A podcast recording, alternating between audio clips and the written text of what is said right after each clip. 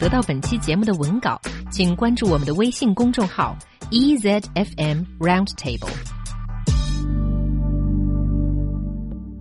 欢迎来到这周的 Roundtable 英语词汇小百科，我是贺阳。今天我和马克要来聊一聊。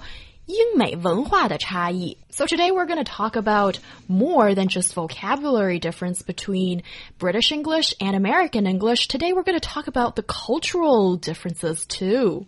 Well, that's right. And some of those things that British people like myself know about America, but we don't quite understand why they like it. Yeah, the first one comes to my mind is Americans love Disney prince and princesses.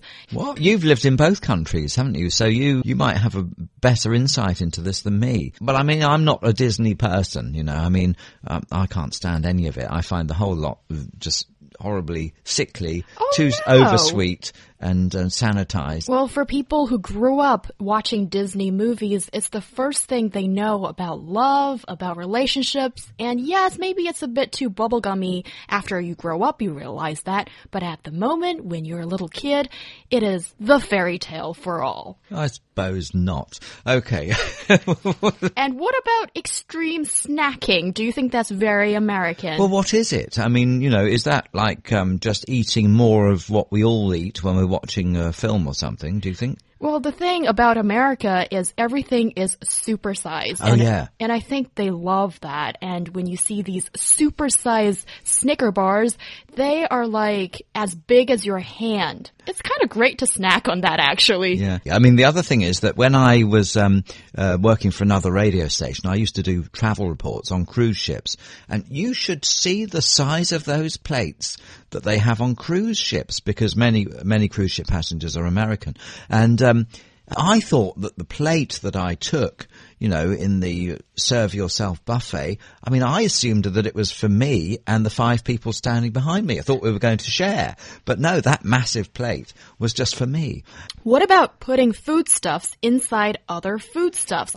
Here, I love this whole concept. I know this is supposed to be one of the criticisms that British people have about Americans. What What do you mean, first of all? take pizza, for example. It's putting pizza inside hamburgers. So it's going to be gigantic and you can have a hamburger and a pizza at the same time. Wait a minute, because a hamburger itself is one food inside another food, isn't it? It's the burger inside the bread. So really, you've got food inside a food inside a food. Yeah, and for example, that pizza burger we're talking about, it's made for sharing.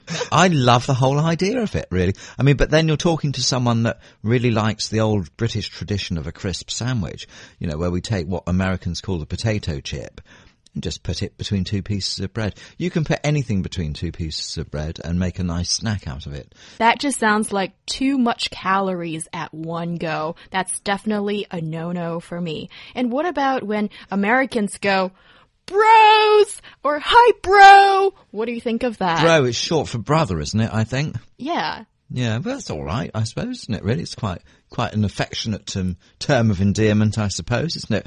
I mean, in fact, in Britain we're kind of a bit stuck for the right word because in America they've got the word guy, and it used to just mean men or you know or the lads. But now it can be used for girls as well over the last uh, maybe 10 or 15 years. That can be used for guy everybody. And that's also a classless word. I think the problem in britain is that there are class connotations with our versions of that kind of word. For example if you say bloke which now sounds rather old fashioned uh, it's a that is a bit um, of a sort of a bit of a down market word really i suppose bloke is uh, chaps, on the other hand, is a bit of an upmarket uh, saying.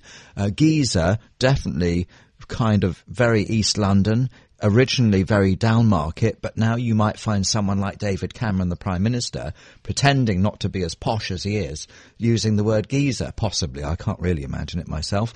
But um, this is all coming with something called estuary English, which is middle class people trying to sound like they're not middle class, to um, because there's a kind of stigma attached to being too middle class in Britain. It's an insane country, you know, with all these things going on. I wish we had a word like guys. I don't like it personally when it's used by British people because it's an American word. That's how I think of it. I don't like it. It's, it's part of all this and it's a bit fake, I think, when British people say it.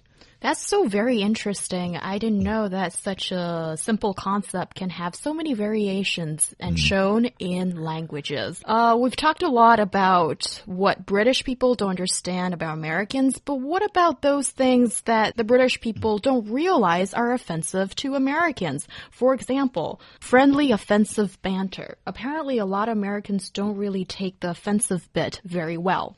I, so I've heard. I mean, it's not my experience. My American friends that I know here in China are all for some sort of banter where we might um, poke fun at certain aspects of each other's countries or culture or something like that. It's all done in a very good natured way, and so I got to disagree with that, actually. Apparently, on the list, there's criticizing American food, saying Americans are unsophisticated, and mm. mocking their heritage.